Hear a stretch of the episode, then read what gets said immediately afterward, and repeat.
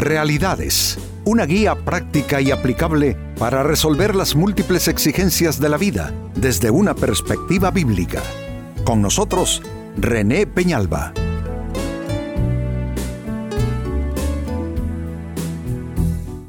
Amigos de Realidades, sean todos bienvenidos.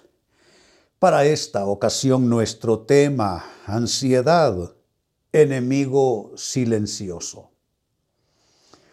Ansiedad, ¿quién eh, no la ha padecido en una etapa o en otra, en una circunstancia, en otra, en un momento o en otro? La ansiedad, amigos, es parte de la experiencia humana. Eh, es difícil escapar de ella, siempre habrá algún momento de bastante tensión en nuestras vidas, presiones por lo que estemos viviendo, por lo que está por delante que nos activará ansiedad en nuestra vida. La ansiedad es una palabra que está en la Biblia porque es parte de la experiencia humana y precisamente es lo que refiere el libro de Salmos capítulo 116 y versículo 3. Dice, los lazos de la muerte me enredaron, me sorprendió la angustia del sepulcro y atención y caí en la ansiedad y la aflicción.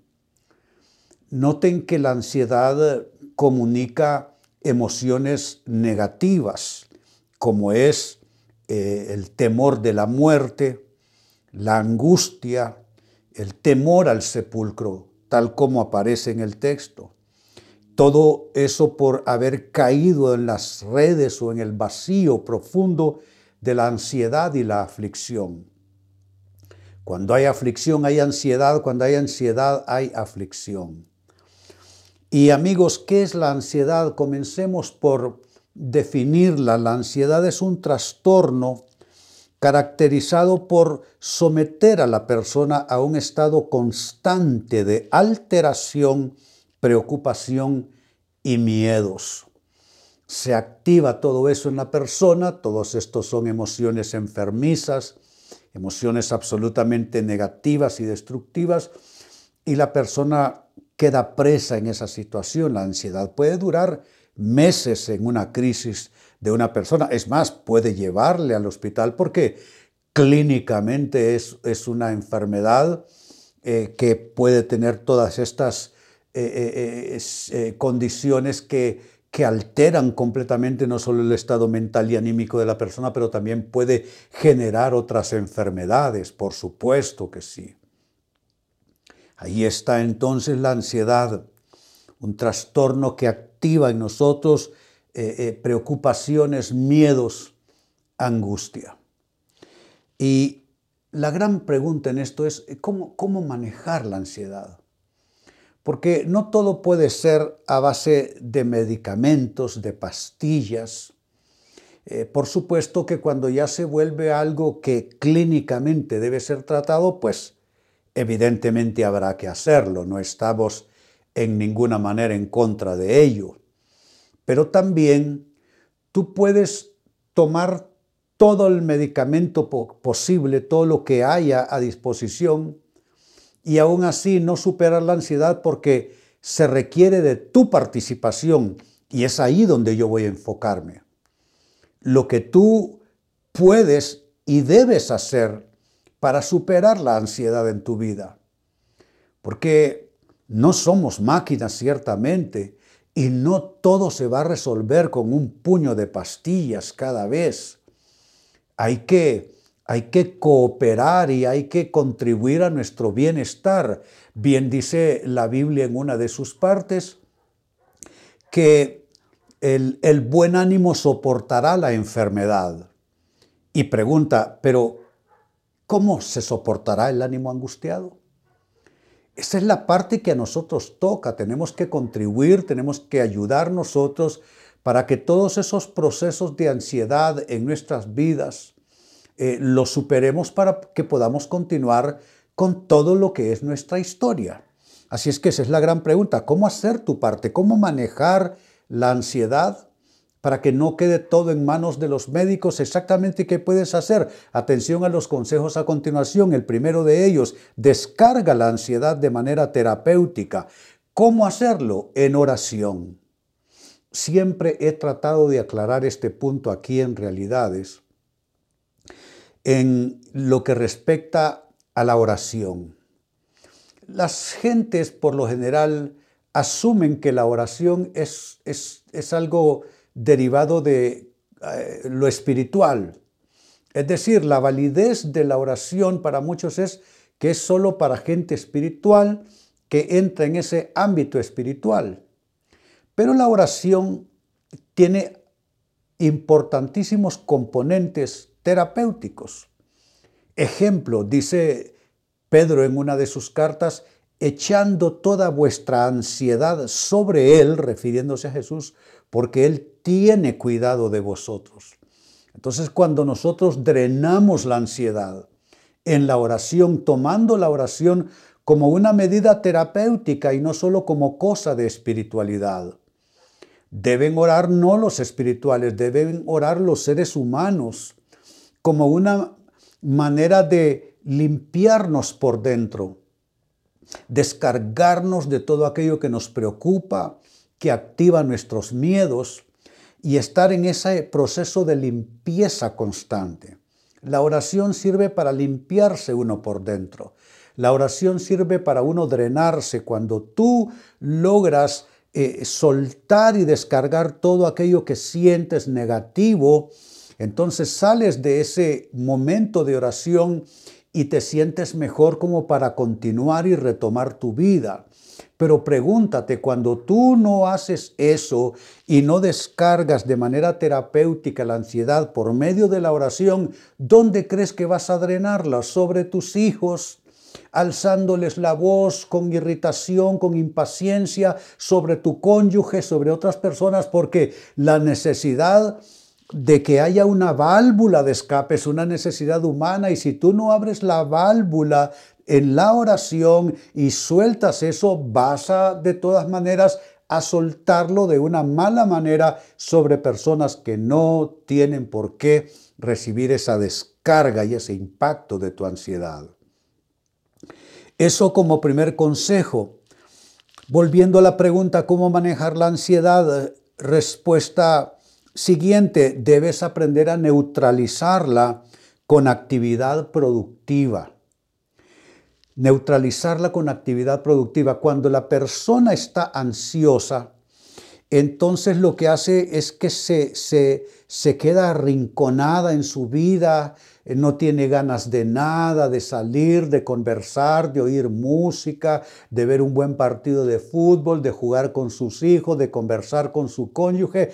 No tiene ganas de nada de esto y entonces se arrincona en su vida y, solamente dejándose hundir bajo el peso de la autocompasión, de los miedos, de la angustia.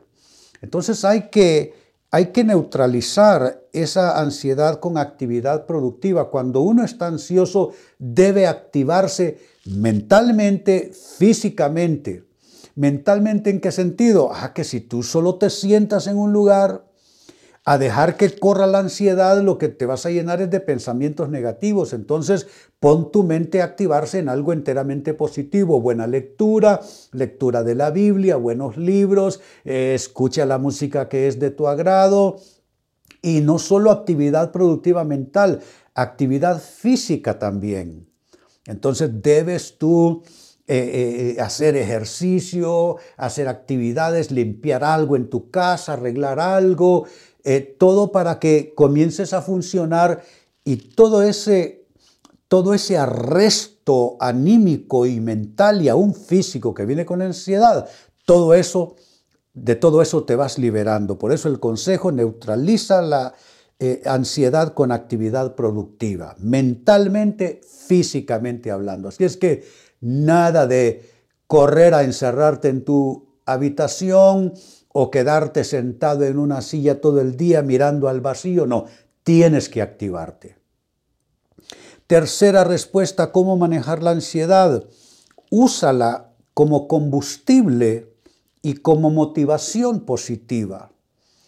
Eh, la ansiedad hace que estemos dándole vuelta a los problemas, ¿no es cierto? Y los vemos de un modo, los vemos de otro, los vemos de un ángulo, desde el otro.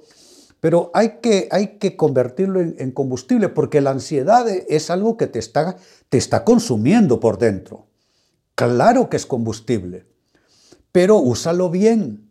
Usa esa ansiedad no para que te esté consumiendo por dentro, con miedos, preocupaciones, en un, cayendo en un estado crónico de angustia, sino que usa esa ansiedad para, para establecerte metas y, esa fuerza de combustible que la ansiedad la vas a comenzar a usar en cosas positivas, desde asuntos eh, cotidianos ahí en la casa, como te dije antes, ve y repara algo que ya días espera por ti, o si es una pared que necesitas pintar, o repararle el juguete que al niño se le arruinó, o simplemente mueves la sala y mueves las, eh, las, cosas de casa para ponerlas de otra manera, para ambientar de otro modo tu casa.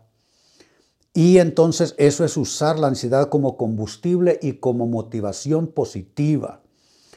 Eh, creo que nosotros los humanos necesitamos conocernos y reconocernos mejor cómo podemos usar nuestro propio potencial para el bien, nuestro potencial para que en lugar de que nos consuma por dentro ese potencial, nos mueva a hacer cosas enteramente positivas que aparte de ser constructivo como actividad, nos libera de la opresión que trae la ansiedad a nivel de nuestros pensamientos y de nuestras emociones. Y número cuatro, con lo que cierro, cómo manejar la ansiedad. Esto también es importante. No dejes que la ansiedad haga olas.